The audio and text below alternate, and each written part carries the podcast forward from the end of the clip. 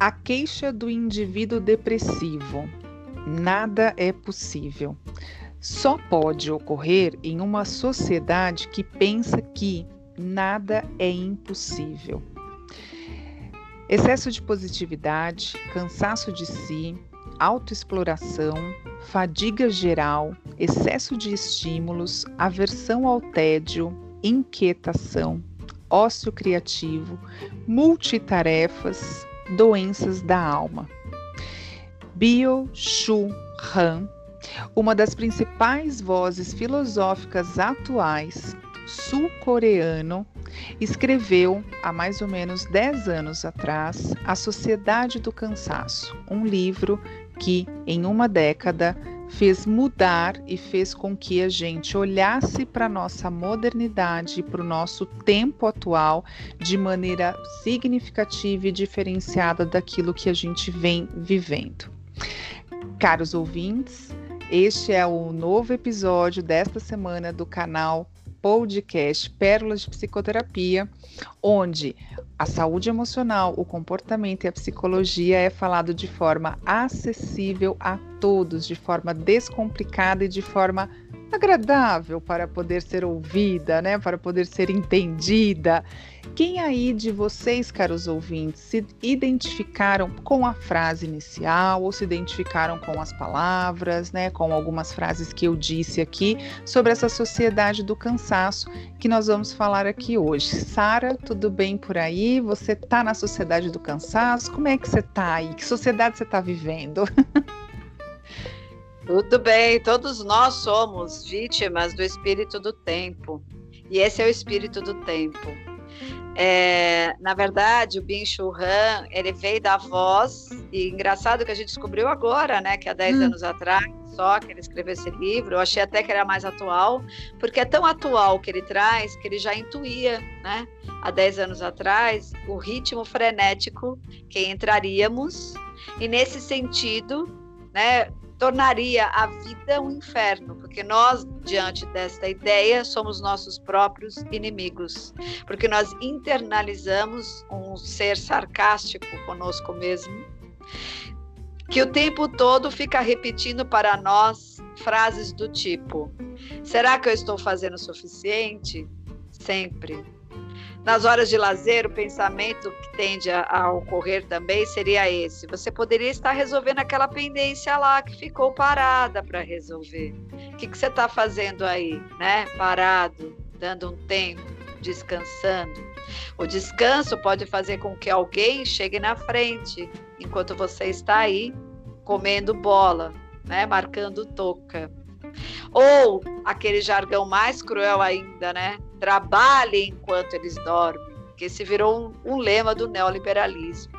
Para quem não sabe, o neoliberalismo é a onda política, né, que a partir dos anos 80 defende essa absoluta liberdade de mercado e uma restrição da intervenção estatal na economia, ou seja, nós nos tornamos, né, proprietários e patrões de nós mesmos, são os grandes empreendedores né, que começaram a surgir aí em meados da década de 90, enfim, tomaram conta do mundo e hoje as palavras-chave são projeto, empreendedorismo.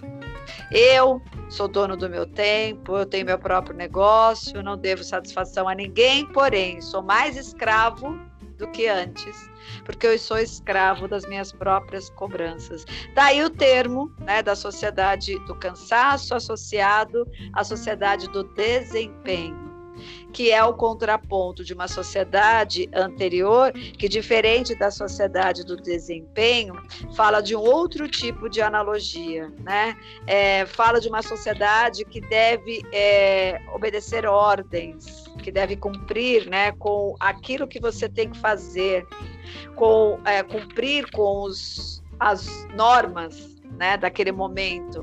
Eram os indivíduos que eram CLTs, e hoje são os indivíduos que são empreendedores. Mas ambos são indivíduos que não têm a liberdade, são indivíduos que estão presos né, é, nas próprias autoexigências, anteriormente de ter que corresponder ao modelo imposto. E hoje de ter que, a qualquer preço, corresponder à ideia de estar sempre se superando e nunca porque parece que é interminável mesmo, estar contente com a sua conquista, porque parece que sempre você tem que fazer mais e as palavras-chave são: tem iniciativa, tem a motivação, tem eficiência.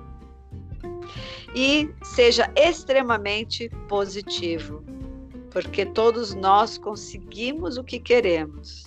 E isso é tão tóxico quanto no período anterior, onde a gente era escravo né? Trabalhando nas fábricas, trabalhando para as empresas, fazendo com que elas se superassem e tivessem um crescimento muito rápido em curto espaço de tempo.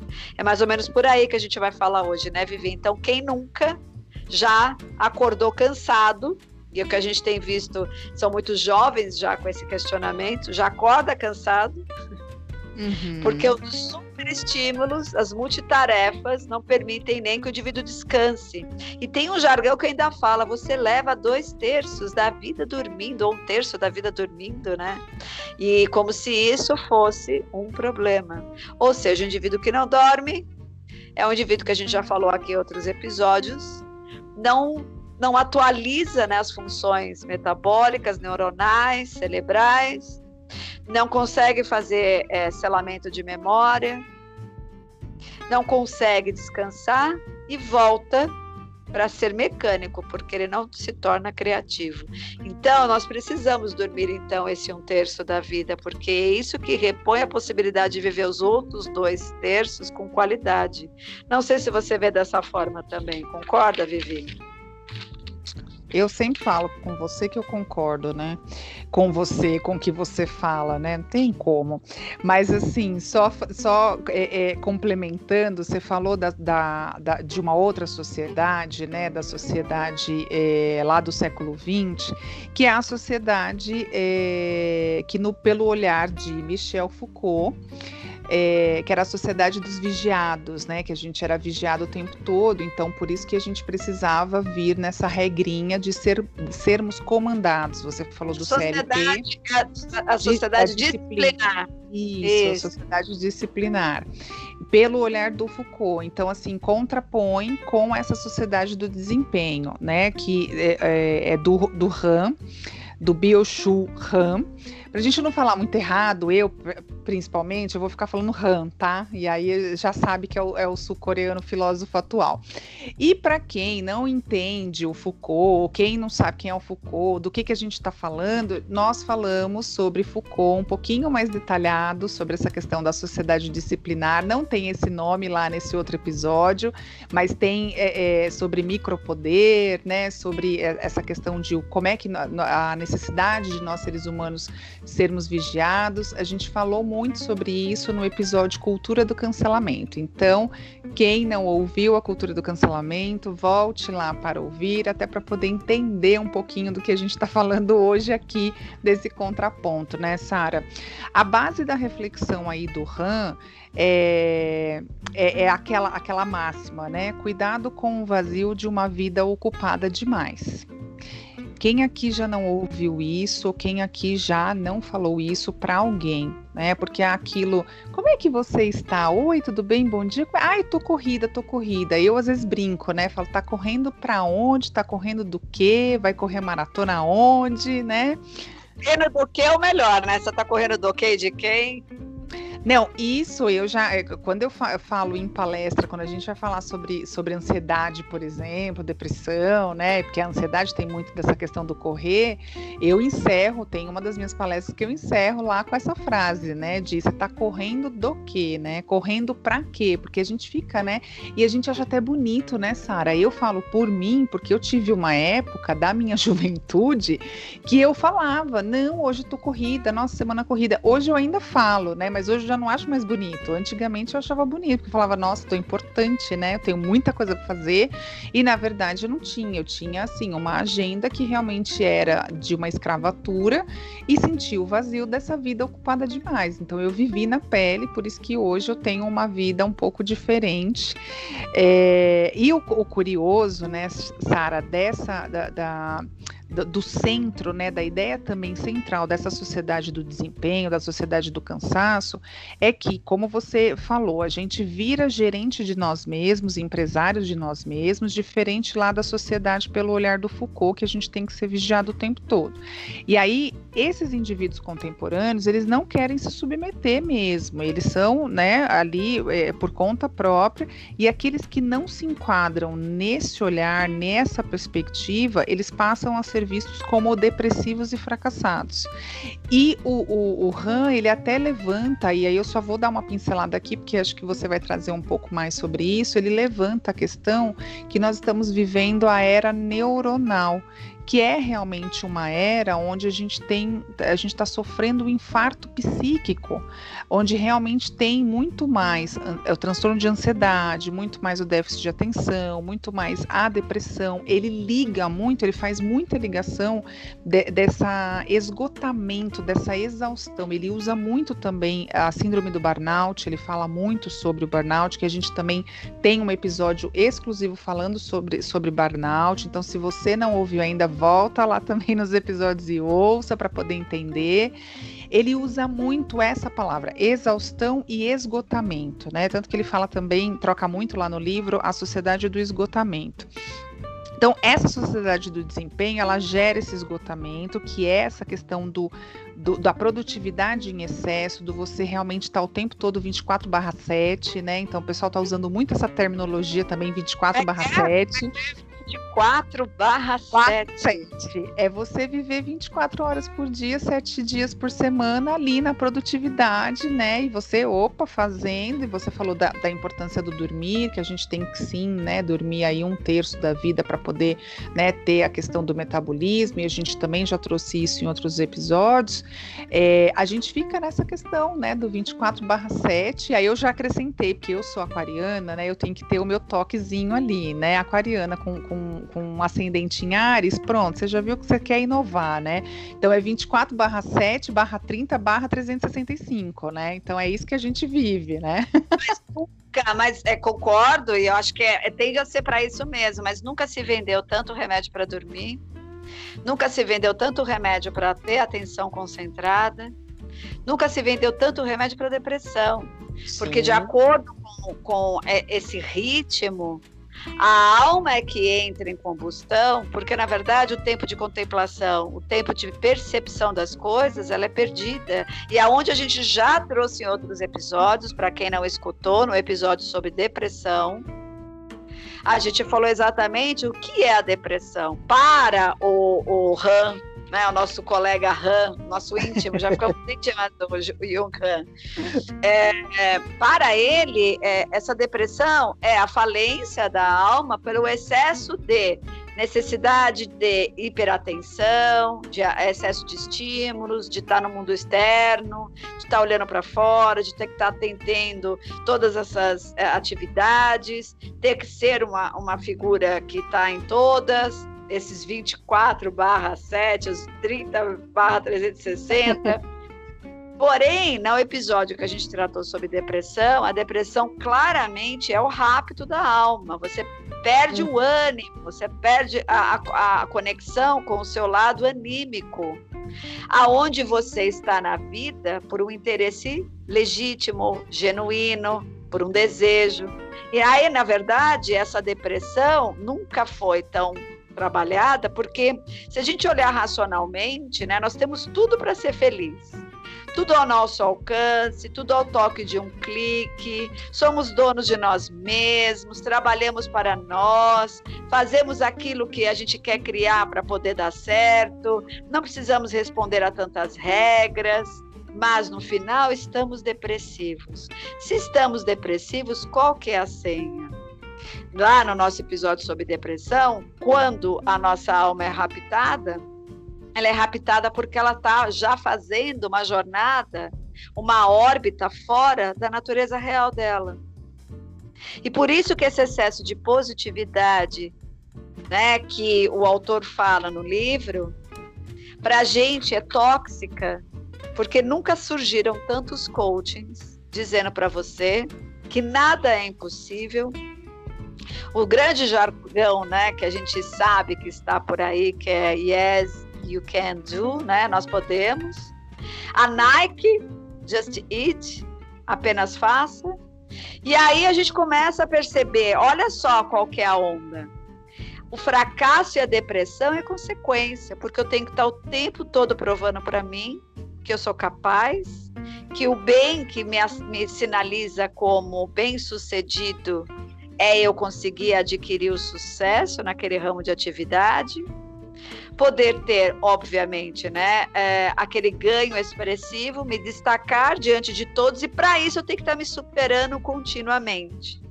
Então, desde jovens, os jovens já estão trazendo esse sintoma, junto de um cansaço muito grande, de que tudo é alcançável, impossível é para os preguiçosos, né? Isso é pesado. Né? A produtividade tem que estar acima de tudo. E ficar ali né, no momento de descanso, ou até dormir as oito horas que são prescritas como base de um sono reparador, virou um problema. Você é preguiçoso, você está para atrás Uhum. Enquanto você dormia, alguém estudava mais que você, alguém já criava uma coisa melhor que você, alguém já deu um salto na tua frente e você está ficando para trás. Nada mais exaustivo do que esse momento. E é disso que a gente está falando o tempo todo, e o autor também trouxe isso lá atrás. Então a gente está sempre procurando também um entretenimento para esquecer que a nossa existência é medíocre, porque se eu olhar de verdade eu vou perceber o quanto a minha existência é medíocre. E eu acho que, no fundo, esse tédio, essa parada, viver a ociosidade deve dar muito pânico em todo mundo, né, Vivi? Sara, a gente viveu isso há um ano atrás, né? Há um ano e pouquinho atrás, quando começou esse caos que a gente está vivendo da pandemia, que ainda existe a pandemia de uma certa forma onde em uma semana né, de isolamento as pessoas não estavam contemplando o isolamento. Muito pelo contrário, estavam preenchendo os vazios da ansiedade de terem que estar isolados, confinados, presos em casa, em distanciamento, né? Sem a gente saber realmente o que que, né, que, que, que samba que ia dar isso aí no final de tudo. Em uma semana as pessoas já estavam, é, é, já, já falavam três línguas, já tinham estudado 200 milhões de cursos, já tinham lido. É, ai, como é que é o nome daquela.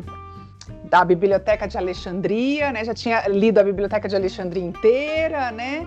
Por quê? Porque precisava preencher essa ansiedade, né? Então a própria pandemia já jogou na nossa cara essa sociedade do, do, do desempenho, essa sociedade do cansaço. É, e o mundo, Sara, ele, tá, ele vem se tornando pobre em negatividade.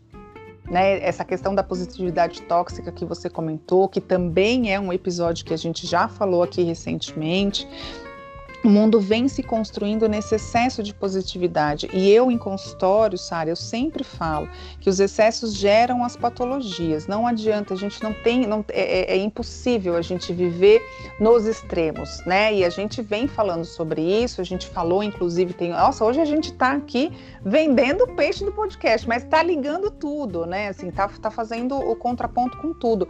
Porque nós tivemos também um, um, um episódio falando sobre a polarização, né? E quando a gente fala de polarização, a gente também está falando desses extremos e o quanto esses extremos causam essas patologias em nós, né, Sara? Então, assim, é, a gente precisa buscar o equilíbrio ao invés da gente pender só para um lado, né? E aí a gente buscar esse caminho do meio. E se a gente parar para pensar, né, Sara, olhar racionalmente, friamente a, a, situação, a gente se desgasta muito mais quando eu estou pendendo só para um lado, defendendo só um lado, do que quando eu tento olhar para os dois lados, do que quando eu tento equilibrar a coisa, né? Então, assim, existe o negativo, assim como existe o positivo, existe a luz e sombra, como a gente já falou também em outro episódio, né? Então, assim, é, é não é, esse excesso de tudo, ele vai, ele leva a gente realmente a essa combustão que é essa exaustão da síndrome do burnout, por exemplo, que as pessoas estão se sucumbindo a essa síndrome, né, é, e que também vem sendo é, cada vez mais reforçada com a situação da, da, da, pandemia.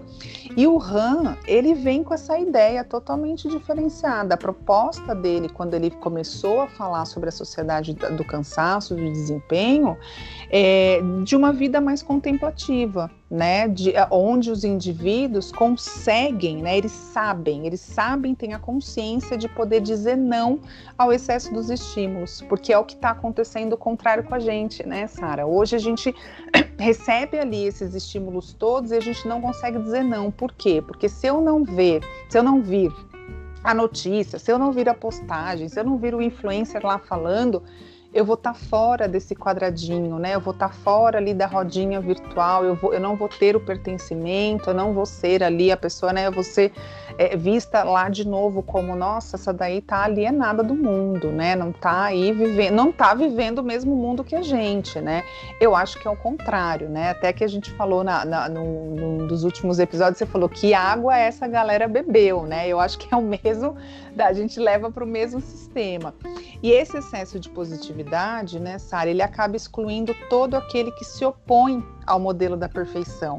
E eu falo também o tempo todo para os meus pacientes, para os meus queridos iluminados aí do consultório, que a perfeição não existe, porque a gente não é perfeito. Né? E aí, a partir do momento que a gente começa a se aceitar como imperfeito, esses excessos também começam a, a, não ter mais a necessidade de serem existentes. A gente vai conseguindo pensar na possibilidade de caminhar aí nesse caminho do meio, que é o equilíbrio, que é, é mais difícil mesmo a gente também trazer o equilíbrio, mas ele é muito mais saudável, porque eu não fico ali, numa, eu não fico é, é gastando uma energia única num lado só. Não sei se você consegue ver também dessa forma, Sara. É porque é um lugar que não cabe vulnerabilidade, porque no meio tão competitivo como esse, né, não aparece o que há de humano. Supere-o.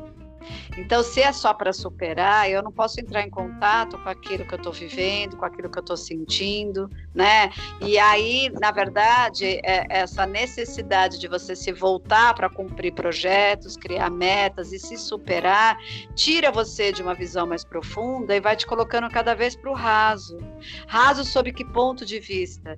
Um excesso de, de hiperatividade e, ao mesmo tempo, de atividades vai tornando você entendedor de tudo, mas profundo em nada. E aí é quando também no livro, né, é, o nosso colega Han, ele de alguma maneira está traduzindo, de certa forma, o quanto está se tornando cada vez mais raso o olhar sobre todas as coisas. E esse raso vai trazendo também um excesso né, de melancolia, de falta de sentido. Por isso que eu preciso ficar cada vez mais preenchendo a minha vida com entretenimento, ou com atividades, ou com né, é, metas, porque a contemplação do meu estado, né, de ficar comigo mesmo, começa a ficar perturbador. Então a grande questão também é, né, igual foi citado aqui num dos trabalhos que a gente assistiu, Sócrates falando, é o quanto é difícil você né, ficar bem com você mesmo, trancado num quarto, que é uma brincadeira, não esse é o, é o meio melhor. É, você se abastece na sua própria companhia. A pandemia veio e trouxe, né? É, foi um surto coletivo de muita gente que foi obrigada a entrar para dentro do casulo, do seu próprio mundo, e começou a ter Sim. crises existenciais muito profundas. E aí a gente vê o alto índice, lógico, de drogas, de álcool, principalmente do álcool, para ser anestesiar uma galera que não estava acostumada de ir para o mundo de dentro era muito importante continuar naquele ritmo pauleira, né?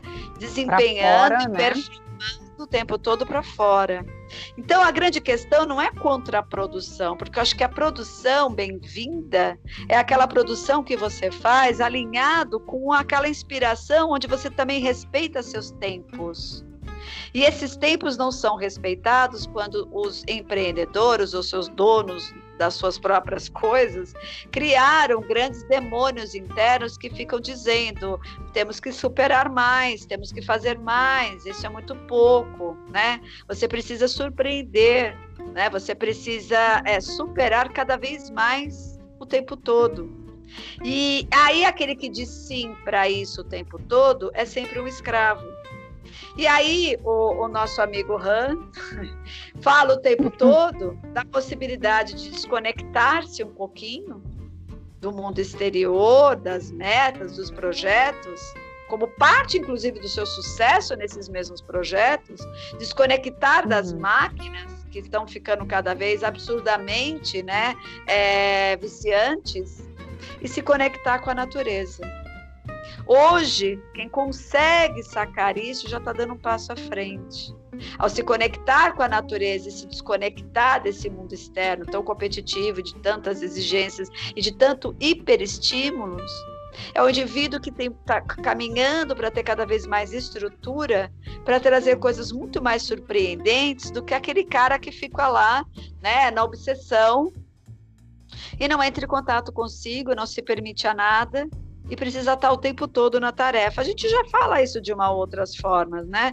Mas na verdade, se isso não for visto, a gente vai entrar aí com o termo que ele mesmo usa, que é o infarto da alma. O que, é o infarto da alma? É um encharcamento de tantas coisas que vão vindo e você não vai filtrando, você não vai digerindo, você não vai entendendo, que você não vai integrando, que aí a gente fala o grande infarto, o que, que é, né? É o excesso de coisas que não tem mais espaço para poder fazer essa travessia. O coração infarta quando essas veias se tornam né, cada vez mais estreitas e aquele volume necessário de sangue, de oxigênio que precisa passar, não consegue passar. E aí se passa demais, cria né, a, a, a, a, a explosão, ou se passa de menos, dá uma falência do sistema cardíaco e o infarto acontece.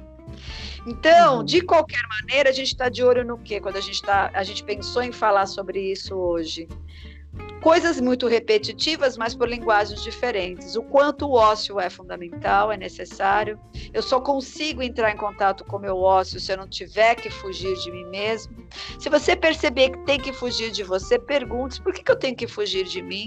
Por que, que eu tenho que fugir do meu silêncio? Por que então, já que tudo é equilíbrio, já que eu sou tão bom em tantas coisas, vamos pensar se eu posso ser bom num aspecto. Eu posso ser bom em ficar quieto, eu posso ser bom em ficar comigo, eu posso ser bom em não ficar fazendo tudo o tempo todo, eu posso ser bom em me isolar no mato ou ir para algum lugar, me desconectar das coisas e ficar bem nessa condição. Faça um teste.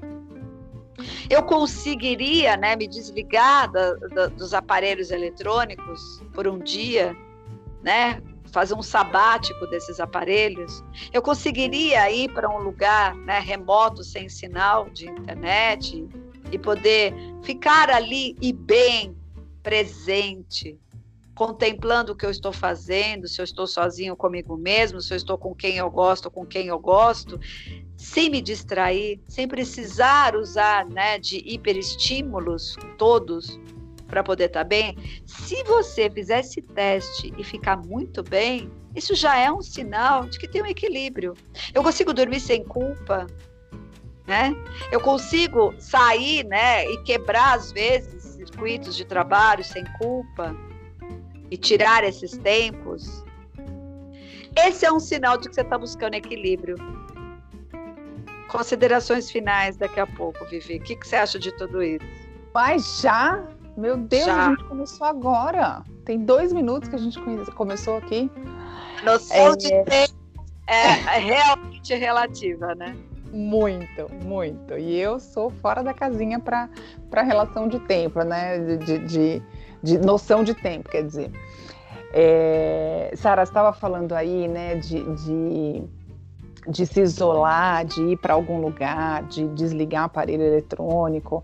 É, a gente não precisa ir tão longe, né? A gente pode fazer o exercício, como você falou, de é, é, você consegue dormir sem culpa. E eu lanço a pergunta aqui: você consegue dormir? É, tendo uma hora, né, que você não pega no seu celular, porque tem pessoas que só vão dormir depois da última checada nas redes sociais, né, no, no WhatsApp, é, nos outros aplicativos que tem, ou as pessoas vão dormir achando que vão, que estão relaxando. Eu às vezes faço isso, eu confesso, então estou falando, né, assim também com, com propriedade, é, de jogar. Eu tenho um joguinho que é do Snoopy, muito bonitinho, de bolinha, que fica, você tem que ficar tirando a bolinha lá nas bolinhas iguais. Não, já achei um, porque aquele, aquele outro famoso Candy Crush lá, aquele, nossa, na época que eu comecei com aquela febre, eu sonhava com aquelas balinhas, mas eu sonhava eu comendo aquelas balinhas, porque é doce, né? Então eu falei, não, para com isso. Então eu fui para um outro bonitinho, assim. Então, às vezes, eu me permito, né? Não, deixa eu dormir aqui um pouquinho, né? Antes de dormir, dar uma relaxadinha aqui com o joguinho.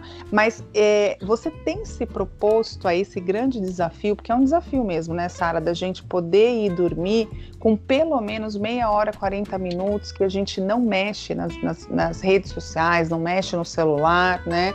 É, você vai dormir fazendo uma leitura, por exemplo, né, uma leitura com um livro físico mesmo, ou até o tal do Kindle, né, mas um, um aparelho, um dispositivo que não te lance ali notificações que você sinta que você tem que responder antes de dormir, porque se você não responder, você não dorme. Existem pessoas assim. E o Han, ele vem muito, né? Ele, ele olha, ele olha o indivíduo se autoexplorando, né? E ele acredita, esse indivíduo acredita que ele está pleno de realização. É, e, e, a pessoa, assim, segundo o RAM, a pessoa é reduzida ao valor puramente comercial. É, ela vai se recaindo num vazio existencial, numa rede de relações comerciais que arranca a dignidade desse ser humano, né, substituindo completamente esse ser humano pelo valor de mercado. Então, é, é, a gente fica, né? É, é, ele fala também muito dessa violência neuronal, que a gente falou da, da era da, do neuronal, que são essas doenças, que é esse infarto psíquico, que é esse infarto da alma, né? Que é a, a ansiedade, a síndrome de burnout, a depressão, a busca pelo corpo perfeito, né? Que a gente já falou aqui também sobre a ditadura da beleza. É, as, as pessoas estão perdendo a mão, né, Sara?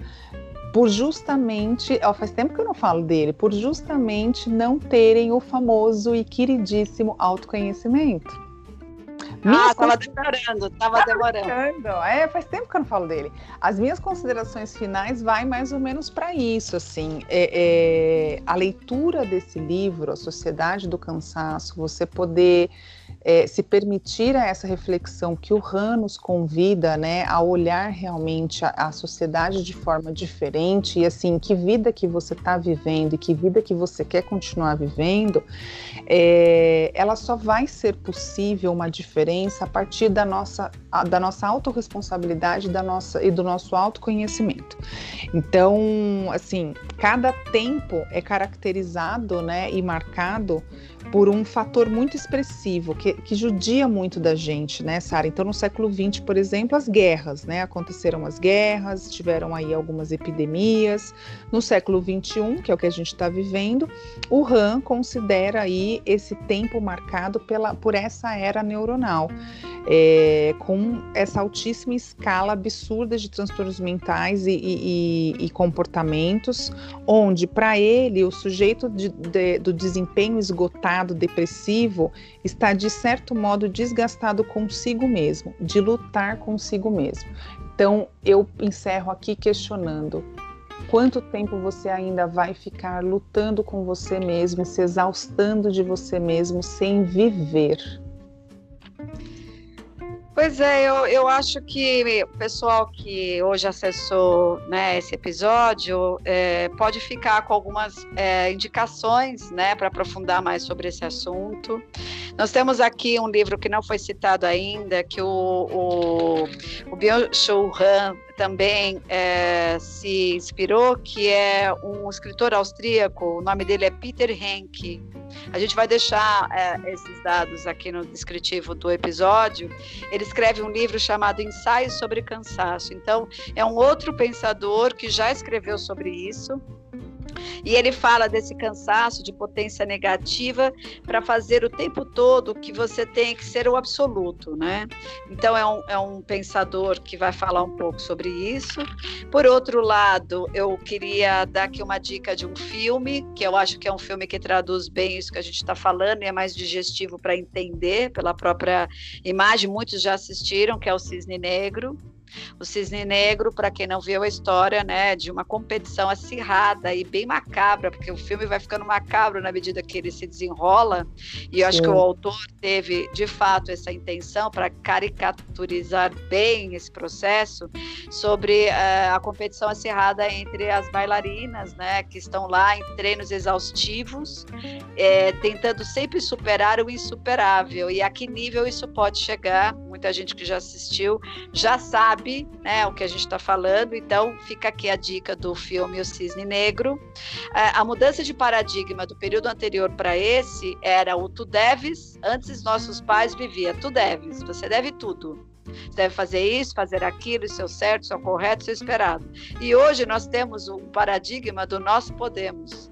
E esse nós podemos está sendo extremamente é, tóxico, porque eu posso tudo tanto que eu não consigo parar enquanto eu não cumprir o insuperável, né?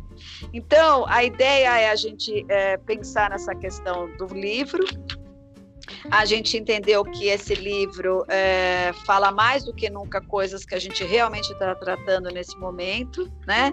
E a gente está fazendo algumas perguntas aqui, né? Qual é o processo, qual é a dificuldade de lidar com o descanso, com ócio criativo, perguntar-se quais são os seus medos, por que, que eu estou com medo? Eu estou com medo de que aconteça o quê? Eu ficar para trás, de eu não conseguir, deixar de olhar um pouquinho para fora, desconfiar de determinados convites que venham. Vem que eu vou te ajudar a ganhar esse um milhão, vou te ajudar a ter tudo que você quer. Nada é impossível. Esse nada é impossível é extremamente tenso, porque ele já passa né, por um crivo de que ele vai te esfolar e vai passar por cima de qualquer coisa sua para poder chegar em algum lugar. Então desconfiem disso, né? E e aí a, a questão é, é, quanto mais você parar para pensar né, na relação que você tem com você mesmo, você vai perceber que quanto menos você se conhece, mais espaço você dá para esse tipo de situação, que vai criando uma exploração, que vai criando uma agressão em relação à sua própria natureza e quanto mais a gente olha para fora, o Jung nesse sentido tinha razão, né? Você mais deixa de olhar para dentro e aí é onde você se perde. Então, fica aqui a dica do livro, a gente também vai deixar no descritivo, lógico, o livro do Bill Shu Han, que é a Sociedade do Cansaço, e ele tem outros temas que ele também lançou, que eu acho que vai ser interessante a hora que você abrir aí uh, o teu Google, a sua Amazon e dar uma olhadinha no, nas edições. São livros pequenos, 50 páginas, que valem muito mais do que muitas vezes você está lá desesperado achando que precisa cumprir metas e de repente faça disso uma meta então.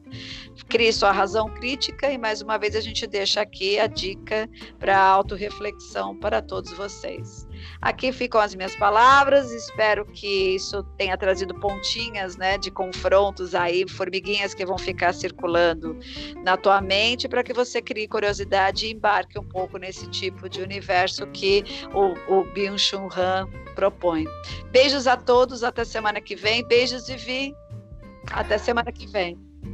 Sara, eu vou só finalizar falando para os nossos queridos ouvintes que eles possam ser menos escravos de si mesmo e mais contemplativos de si mesmo. Beijos a você, beijos a todos, gratidão pelos os ouvidos atentos de todo mundo e até a próxima semana.